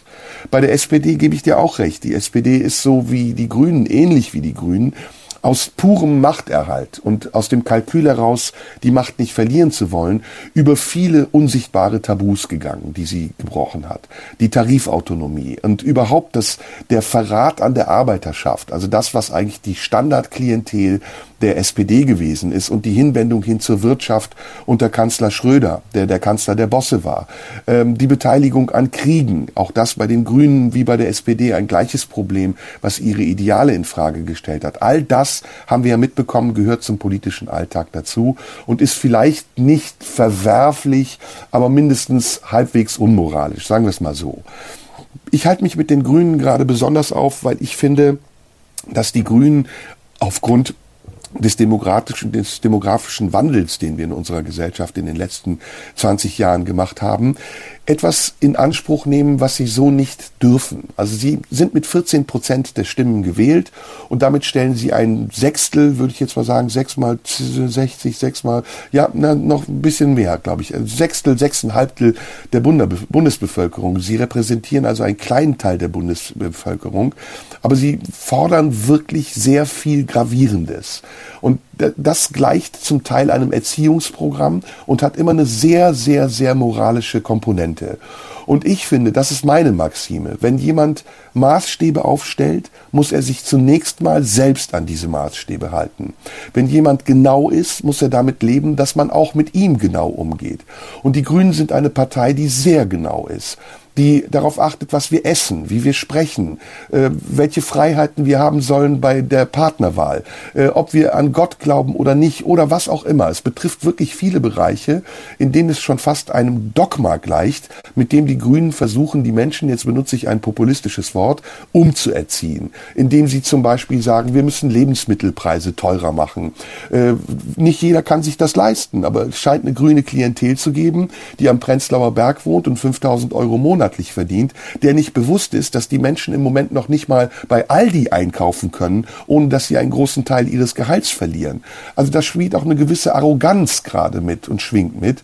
Und deswegen halte ich mich besonders gerne mit den Grünen gerade auf, weil sie in der Regierung sind. Und weil eine Regierung auch unter einer ganz anderen Beobachtung steht als eine Opposition. Manchmal stehen Regierungsparteien, die vorher in der Opposition besonders laut geschrien haben, auch dementsprechend im Fokus und müssen sich messen lassen an dem, was sie vorher gesagt haben. Und deswegen sage ich, also für mich ist es gerade eine heikle Gratwanderung.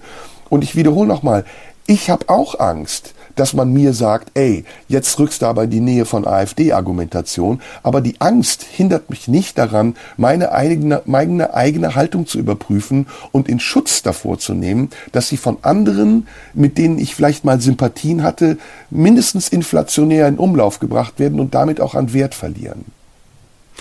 Ja, also ich würde mich sehr wehren dagegen, dass die Grünen irgendein Umerziehungsprogramm haben, dass sie, dass sie Lebensmittel teurer machen wollen, ist eine elitäre Angelegenheit, ja. Und ich glaube, man muss eher da ansetzen, dass die Grünen eine in, in gewisser Hinsicht elitäre Partei sind. So wie die ja. FDP das in anderer Hinsicht auch ist. Die FDP ja. ist eine Partei der Besserverdiener. Das ist eine Partei, die Lobbyarbeit macht für die Leute, ähm, die, ich sag's jetzt auch mal zugespitzt, Porsche fahren und äh, ein geiles Leben haben wollen und sagen, äh, was interessiert mich morgen nach mir die Sinnflut? Ich möchte viel Geld äh, verdienen, wenig Steuern bezahlen und äh, möchte möglichst äh, durchs Leben kommen, indem ich an mich denke und äh, nicht an alle anderen, die es vielleicht auch noch gibt. Und ich finde es wichtig, dass es die FDP gibt. Ob die FDP bleibt weit hinter dem zurück, was ich mir von der liberalen Partei wünsche. Und trotzdem finde ich es wichtig, dass es die FDP gibt und dass sie auch eine Rolle spielt. Mir wäre lieber, sie, sie würde ein bisschen mehr in die Breite gehen und den Liberalismus hochhalten, mhm. nämlich den wirklich tief verstandenen Liberalismus, tut sie aber nicht. Ähnlich Gleiches gilt für die Grünen. Die sind in einer gewissen Hinsicht eben auch eine elitäre Partei. Die sind eben eine elitäre Partei für die Leute, die sich teurere Lebensmittel leisten können. Und das finde ich aber nicht schlimm. Die darf es geben im Spektrum. Ähm, es äh, darf andere Parteien geben, die sagen, nein, ihr seid einfach, ihr, ihr überseht ganz viele Menschen, die sich all das nicht leisten können, was ihr hier vorgebt. Aber die gibt es auch. Und das macht für mich Demokratie aus. Mhm. Für mich ist die entscheidende Frage, was will eine Partei? Will eine Partei eine offenere Gesellschaft oder will eine Partei eine geschlossenere Gesellschaft? Und in dem Moment bin ich auf der Seite der Grünen, aber auch der FDP, ähm, im Zweifel auch der SPD ähm, und äh, ja, zum Teil auch der CDU, da bin ich mir manchmal nicht so sicher. Ähm, und ich wünsche mir Parteien, die dafür sorgen, dass wir ähm, eine, eine größere Offenheit, eine, einen größeren Respekt, um den Begriff von vor zwei äh, Sendungen hier mal wieder stark zu machen, nicht nur Toleranz, sondern Respekt zu haben. Wenn wir mehr Respekt voneinander haben und in einer Welt leben, in der wir umgehen können mit der Offenheit, mit dem Offenen, wenn wir Parteien haben, die uns damit konfrontieren, dass wir lernen müssen, mehr denn je mit Ungewissheit klarzukommen, mit Unvorhersehbarkeit klarzukommen, klarzukommen damit, dass die Welt unendlich widersprüchlich ist. Und zwar im besten Wortsinn unfassbar widersprüchlich. Solange eine Partei das schafft und solange ihr das gelingt und solange sie mindestens sich bemüht, darauf einzuzahlen, nämlich den Menschen zu zeigen, dass Ungewissheit kein Grund ist, in Populismus abzugleiten, dass Ungewissheit kein Grund ist, denen zu glauben, ähm, die behaupten, es müsse nur wieder neue Gewissheiten geben und mit großen Versprechungen kommen. Solange eine Partei versucht, dagegen zu halten und ähm, versucht, äh, halbwegs ehrlich und halbwegs ethisch und nicht moralisch und vor allem nicht in der Doppelmoral verhaftet, dem Rechnung zu tragen ähm, dass Gewissheiten und die, die sie verbreiten, abzulehnen sind. Solange unterstütze ich diese Parteien und damit unterstütze ich auch die Grünen, auch wenn ich in vielem sie sehr verlogen finde und auch äh, in vielem finde, dass sie, dass sie eine Partei sind, mit der man es sich sehr einfach machen kann, gut zu sein, was ich total widerlich finde.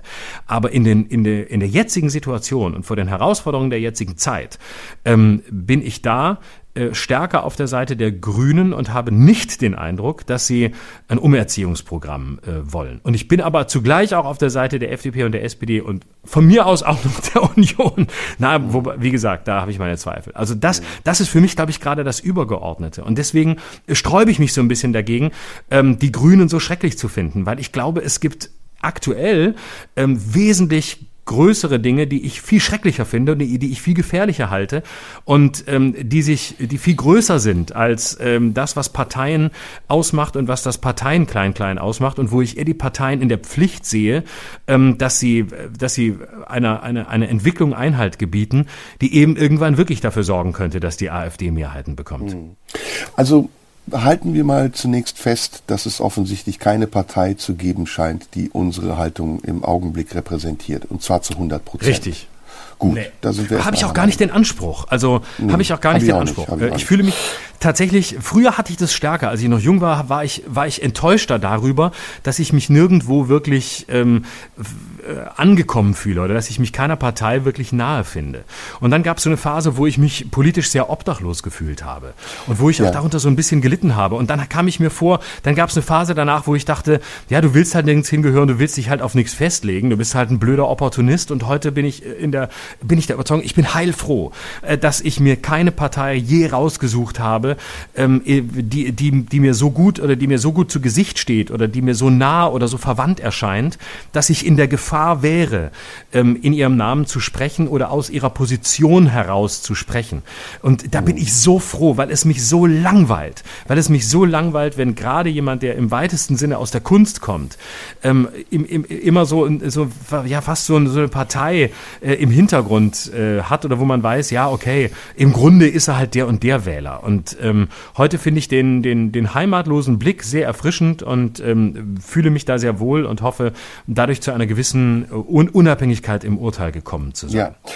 Geht mir genauso. Und ich bin auch, ähm, wir müssen jetzt hier beide nicht verraten, was wir wählen, aber eins kann ich sagen, ich bin auf jeden Fall Wechselwähler. Und ich wähle eher Koalitionen als Parteien. Also mir geht es tatsächlich immer darum auszurechnen, welche Partei muss ich wählen, damit welche Partei, äh, Koalition zustande kommt. Genau. Aber, ich zum Beispiel aber, wähle, ich zum Beispiel wähle, wähle die Linke, damit sie eine Koalition mit der AfD eingeht. Ja, warte, warte ab, bevor, bevor wir jetzt in Sarkasmus abgleiten. Also ich habe das Problem bei den Grünen A, dass ich einige der Protagonisten kenne und auch weiß, wie sie ticken und A, dass mir das Pathos, das die Grünen im Augenblick vertreten, nicht gefällt. Dieses, dieses ewig mitschwingende Pathos von wir kämpfen für eine bessere Welt, äh, in der Ukraine werden unsere Werte verteidigt und anders als du es eben gesagt hast, halte ich die Grünen im Moment für eine der geschlossensten Parteien und überhaupt nicht für offen, weil sie tatsächlich mit sehr vielen Dogmen arbeitet. Und diese Dogmen sind unsichtbar, wenn es ums Gendern geht, wenn es ums, äh, wenn es um Ernährung geht, geht, um die Frage, ob vegan oder nicht, wenn es um Atomkraft geht und ging und sich jetzt plötzlich diese Dogmen auch ins Gegenteil umkehren, dann ist für mich die Widersprüchlichkeit, die die Grünen aufweisen im Moment im Vergleich zu den anderen Parteien, die überraschendste. Sagen wir mal so, die überraschendste. Es ist keine, die ich nicht erwartet hätte, weil ich weiß, dass Parteien sich oft widersprechen und Wahlprogramme auch am Ende nicht sehr viel zählen und nichts anderes sind als ein Zubringer zu Wahlergebnissen. Aber bei den Grünen überrascht es mich aus den genannten Gründen der Historie am meisten.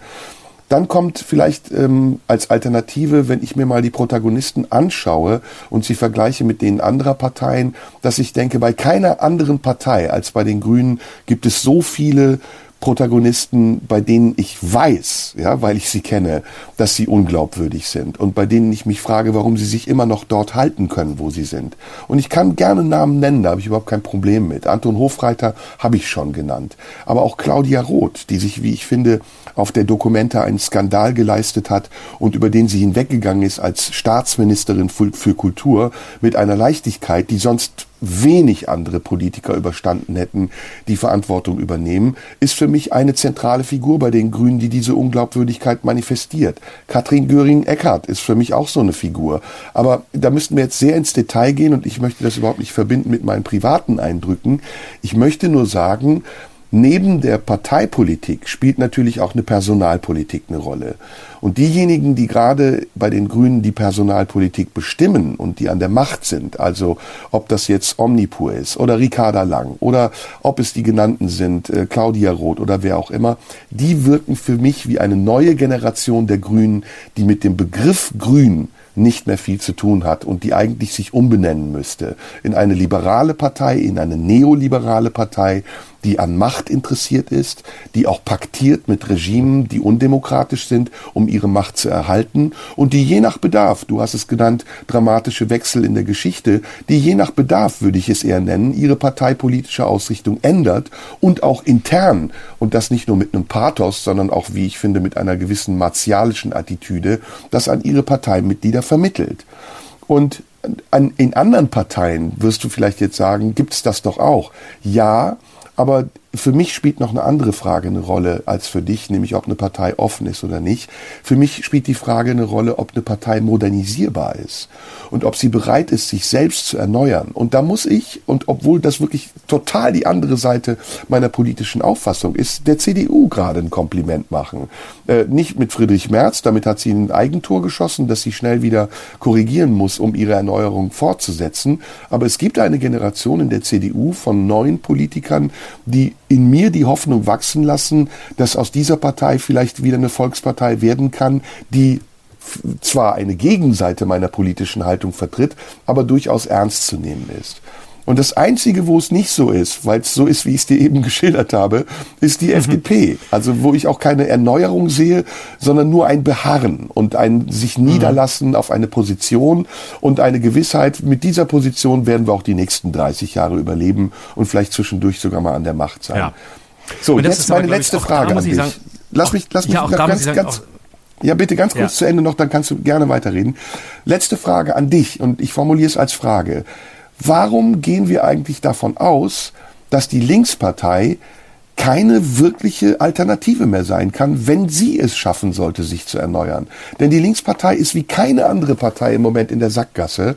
Sie hat sich eigentlich ja. selbst um die Ecke gebracht und es wäre der ja. ideale Zeitpunkt zu sagen, hey, wir brauchen in Deutschland eine Linke, die jenseits ist von dem, was die SPD und die Grünen gerade repräsentieren, nämlich nichts anderes Natürlich. als eine Linke im Tarngewand der Liberalen. Natürlich, und sogar der liberal-konservativen. Dringend. Ja. Ja, dringend. Also sehe ich, sehe ich genauso. Aber ich, da, da sehe ich wirklich gar keine Hoffnung mehr, weil ähm, äh, das, das mag in der Genese der, dieser Partei liegen, ähm, in dem, wo die sie sich sind selbst das, was die Grünen hat. für mich sind. Ne? Für mich? Ja, für dich ist die Linke das, was die Grünen für mich sind. Da bist du auch sehr ich, ultimativ, ja, habe ich das Gefühl. Ja, ich, aber ich, ich, das liegt einfach daran, also ich würde die überhaupt nicht wählen, gar nicht. Aber ähm, ich finde es ganz wichtig, dass es eine Linke, eine starke, wirklich ja. Linke, ja. genau so eine Linke, wie es diese Partei sein könnte, aber nicht ist. Ja. Und ähm, es ist für mich wirklich eine, eine, eine ganz grauenhafte Mischung aus ähm, alten Sektierern, aus alten äh, Ostkadern, aus ähm, Populisten, aus ähm, irgendwelchen langweiligen Gewerkschaftern, äh, permanent beleidigt. Es ist, ja, aber es ist tatsächlich im Gegensatz zu dir, bin ich, äh, finde ich, finde ich das zwar ziemlich widerlich in Haufen, aber er emotionalisiert mich nicht so sehr, dass ich auch nur eine Minute länger drüber reden möchte, als ich es gerade getan habe. Dafür ist für mich schon alles gesagt. Ähm, und ich glaube aber, um das Thema vielleicht abzuschließen, ich glaube, dass wir tatsächlich in Deutschland äh, das ganz große Problem sind, die Beharrungskräfte und die selbsternannten Tabuzonen von Parteien. Und dass das gilt wirklich ähm, für alle äh, innerhalb des demokratischen Spektrums auf dramatische Art und Weise. Sie haben alle in den vergangenen Jahren komplett blinde Flecken entwickelt, wo sie sich einfach nicht weiterentwickelt haben. Mhm. Ähm, und äh, das gilt zum Beispiel äh, für die Union bei der, bei der Atomkraftfrage, bei ihrer bedingungslosen Verneigung vor allem, was Kernkraft ist und was für sie das Einzige ist, ihre völlige Verneinung von, äh, von, von äh, alternativen ähm, äh, Energien, regenerativen Energien, immer Atomkraft, Atomkraft, sonst nichts. Es ist bei der FDP ähm, der bedingungslose Glaube an, äh, an freie Fahrt, an Autos, an alles, was irgendwie schnell und dynamisch ist. Genau. Auch das einfach Tabuzonen, wo man denkt, okay, äh, wir, wir, müssen, wir müssen über alles, wir, wir müssen da über alles reden. Ne? Und äh, äh die SPD hat ihre, hat ihre großen, hat ihre großen Tabuzonen, ähm, wo sie einfach nie drüber hinwegkommen wollte. Darüber haben wir gesprochen. Bei den Grünen hast du es ja auch über weite Strecken ja auch treffend, äh, treffend angesprochen. Also deine Position gegenüber den Grünen, die du, die du, die du aufmachst hinsichtlich der Doppelmoral, ähm, in ganz vielen kann ich genauso zustimmen. Und ähm, wir sind einfach in einem Land, das politisch politisch und parteipolitisch sehr starken Beharrungskräften unterworfen ist und ähm, nicht bereit ist, äh, Entscheidungen zu treffen, und das gilt für alle, die eben möglichst versuchen, auf der Höhe der Zeit zu sein, sondern stattdessen versucht man, irgendeiner Basis zu gefallen, irgendwelchen Grundüberzeugungen zu gefallen und tabuisiert so viel, von dem man eigentlich sagen könnte, vielleicht verbindet es uns mit anderen, längerfristig oder mindestens in einer bestimmten historischen Situation. Und da hat Deutschland eine ganz gefährliche Langsamkeit, ähm, die uns vielleicht auch punktuell schützt. Das will ich, will ich nicht ausschließen. Aber es ist eine gefährliche, eine gefährliche Langsamkeit, die in, in allzu großen Überzeugungen liegt. Hm. Vor allen Dingen ist das Problem, da gebe ich dir auch wieder recht, ähm, aber es gibt noch ein anderes Problem, das entsteht, wenn sich die Parteien zu sehr von der Lebensrealität ihrer Wähler entfernen. Und das ist in den letzten Jahren passiert. Die SPD ist keine Arbeiterpartei mehr. Die Grünen sind keine ausschließlich ökologische Partei mehr. Ähm, die FDP ist vielleicht da noch am konsequentesten. Die CDU findet sich gerade. Die Linkspartei existiert gar nicht. Die, die AfD könnte man jetzt auch sagen, ist auch sehr nah bei ihren Wählern.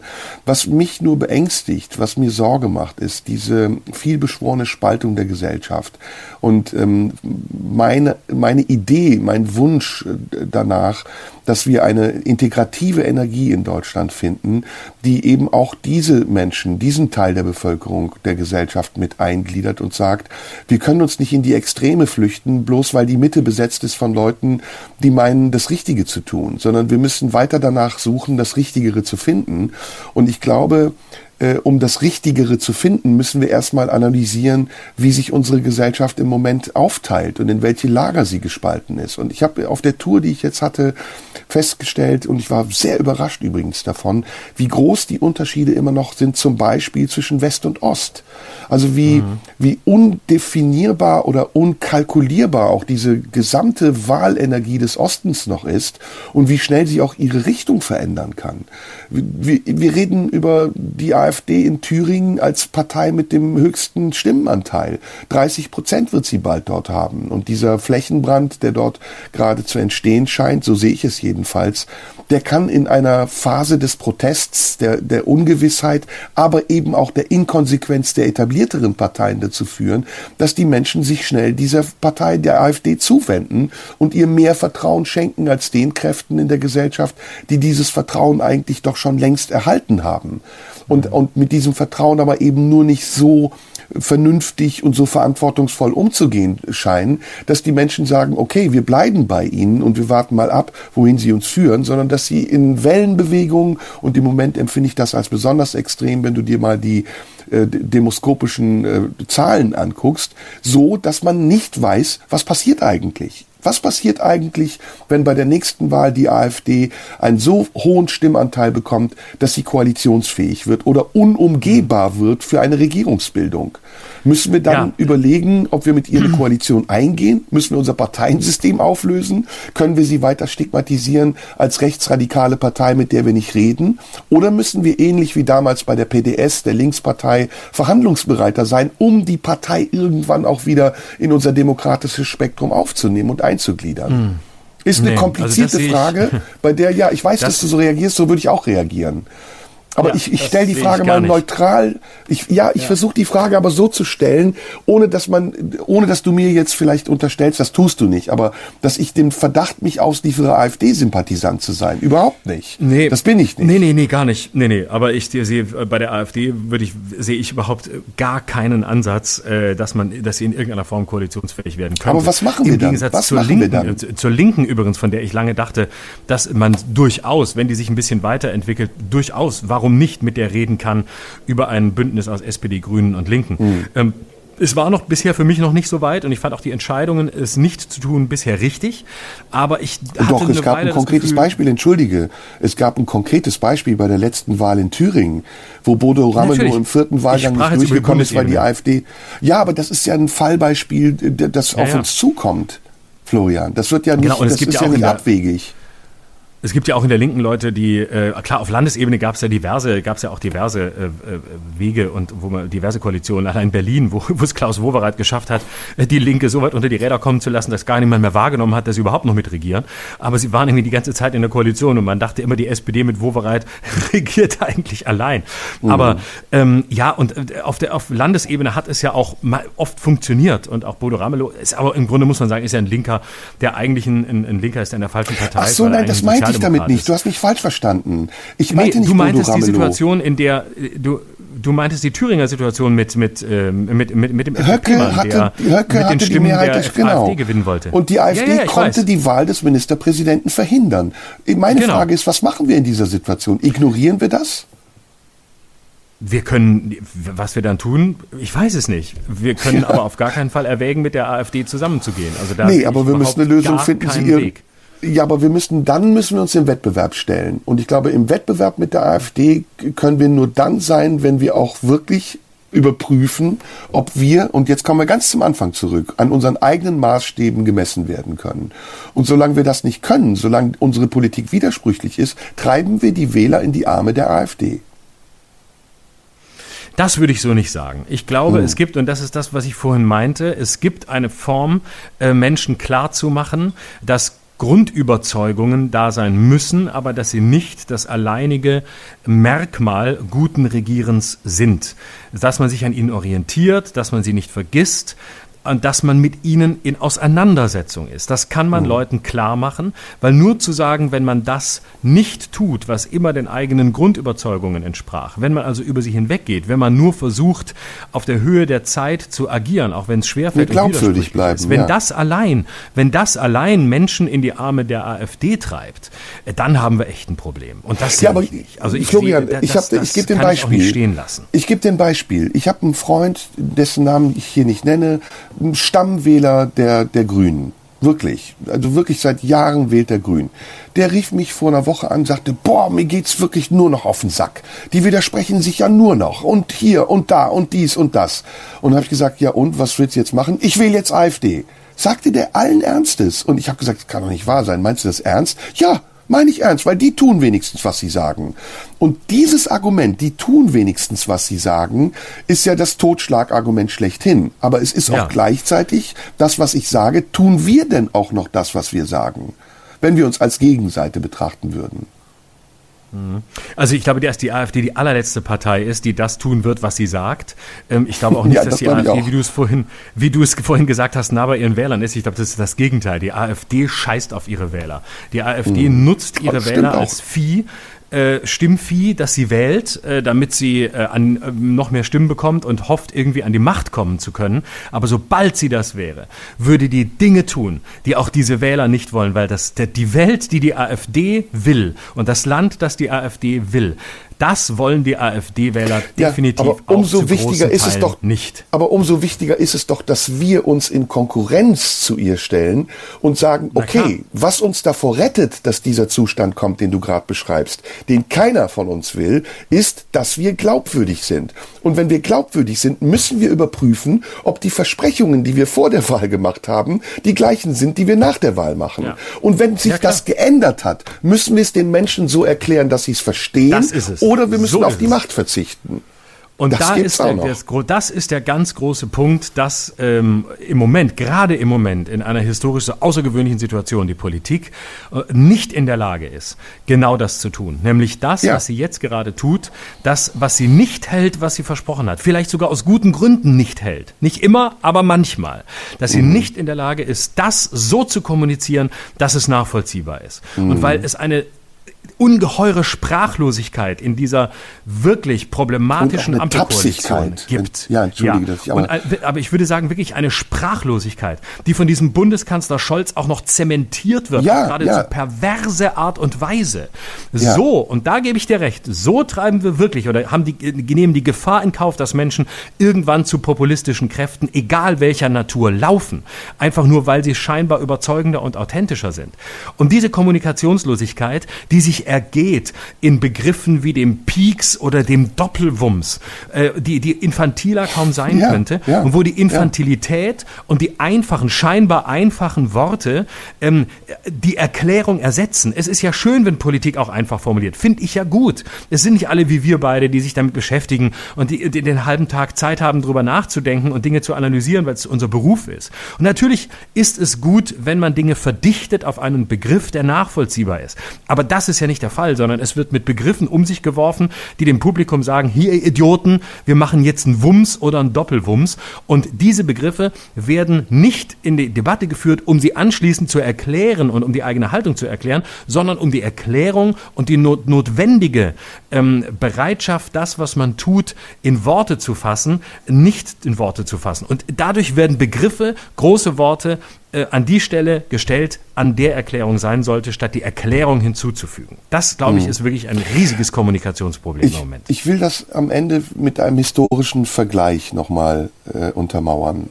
Ich glaube, wir leben in einer Zeit, gerade du hast das sehr richtig gesagt, die außergewöhnlich ist und die uns vor große Herausforderungen stellt. Und das nicht nur international, sondern auch national.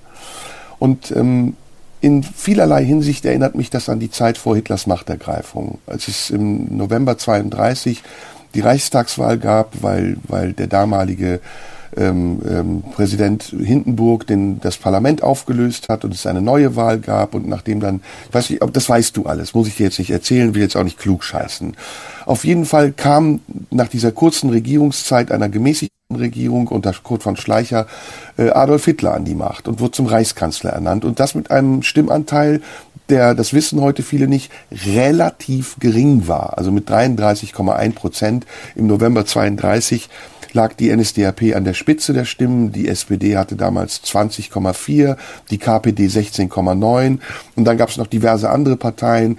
15 äh, Prozent, die ZBVP 8 äh, Prozent. Also das gesamte Parteiensystem war zersplittert. Und aus dieser Zersplitterung des Parteiensystems ist die NSDAP, die vorher überhaupt keine Chance hatte, an die Macht zu kommen, an die Macht gekommen und hat mit Adolf Hitler dann eine schleichende Diktatur errichtet. Welche Folgen das hatte, wissen wir heute. Diese Situation mag nicht identisch sein mit der Situation, in der wir heute sind. Aber ich sage dir, ich habe das Buch von Höcke gelesen. Ich habe mir Reden angehört von Poggenburg bis Stefan Brandner und auch Alice Weidel zähle ich zu diesen Demagogen dazu. Die AfD hat das Potenzial dazu, wenn es soweit kommt, mit einem Stimmanteil, den wir im Augenblick noch für relativ gering halten, Lass ihn bei 25 oder 35 Prozent liegen. Wir haben eben von den Grünen gesprochen, die mit 14 Prozent an der Macht sind. Die AfD hat die Möglichkeit, und damit ist das eine große Gefahr für unsere Demokratie, an die Macht zu kommen. Sei es durch die Hintertür, indem sie Wahlen von anderen verhindert, wie in Thüringen, oder sei es direkt durch die Tür, indem sie sich dafür bewirbt, die Verantwortung zu übernehmen und dafür in der Bevölkerung eine große Unterstützung findet, die daraus resultiert, dass die Menschen im Moment mit den Parteien, die jetzt die Macht haben, unzufrieden sind. Und es muss doch unser aller Ziel sein, also deins, meins, das Ziel aller aufgeschlossenen Demokraten, das zu verhindern und zu sagen, okay, sollte die Situation auch noch so schwer sein, wir müssen den Menschen die Wahrheit sagen. Und das tut die derzeitige Koalition nicht. Sie spricht von Entlastung, aber sie belastet die Menschen. Sie spricht davon, viele Dinge ändern zu wollen, aber sie ändert nichts. Und sie handelt in vielen Bereichen der Politik sehr einfach, weil sie einfache Lösungen propagiert, aber auch vorzieht, statt sich den komplexen Problemen zu stellen und zu sagen, okay, wir haben dort und hier auch mal Fehler gemacht und wir korrigieren das jetzt und wir versuchen es besser zu machen. Und solange das so bleibt, wie es im Augenblick ist, dass die jetzige Regierungskoalition, wie du das richtig beschrieben hast, mit einer Arroganz und einer Gefälligkeit über die Menschen hinweg regiert, wird diese Gefahr, die ich dir eben geschildert habe, dass die AfD irgendwann davon so profitiert, dass sie an die Macht kommt, nicht geringer, sondern eher noch größer werden. Ja, äh, halte ich für ein, eine äh, Dystopie, die man auf jeden Fall im Hinterkopf behalten sollte. Meine Hoffnung noch immer, angesichts des aktuellen AfD-Personals ausgehend von dem, was ist, ist, sie sind zu dumm, um schlau zu agieren. Sie sind Naja. zu dumm. Sie sind selbst zu dumm, um an die Macht zu kommen. Und sie haben zum Glück, zum Hitler Glück bis schlau. jetzt niemanden, der, ja, aber mit Hitler hatten sie einen, ich tue mich schwer bei dem Wort, aber sie hatten einen Charismatiker, der alle mitreißen konnte. Und Höcke ist kein Hitler. Damit würde man dem Führer wirklich unrecht. Nein, das würde ich hier auch nicht sagen, weil ich weiß, dass du dann angezeigt wirst. Aber sagen wir mal, ist ein Westentaschen-Hitler. Das würden wir gerade Ja. noch hinkriegen. Ne? Ja, äh, ja, aber auch, auch das, auch politisch nicht zu halten. Auch politisch nicht zu halten. Ich glaube nicht, dass ja. Äh, von, von, von dem jetzigen AfD-Personal, ähm, sie sind immer noch dabei, sie zu zersetzen und ich hoffe, dass es genauso weitergeht. Äh, Hoffen wir das. Dann, da kann ich sie echt nur ermutigen. So, Da haben wir doch ein glaub, persönliches? Ende. Genau, genau. Da haben wir ein Absolut. schönes persönliches Ende. Ich hoffe, das war eine bereichernde Diskussion für unsere Zuhörer. Sie können dir schreiben unter Schröder Live oder uns oder Instagram. wem auch immer. Genau, Marlene Dietrich Allee 20 in 14482 Potsdam oder aber auch live zu uns kommen am 14. November Ja. im Berliner Tippi, wofür es noch Karten geben sollte und ansonsten, ja, alles andere an dich. genau. Bis nächste Woche. Danke euch. Bis Tschüss. nächste Woche. Tschüss. Das war Schröder und Sumunju. Der Radio 1 Podcast. Nachschub gibt's in einer Woche.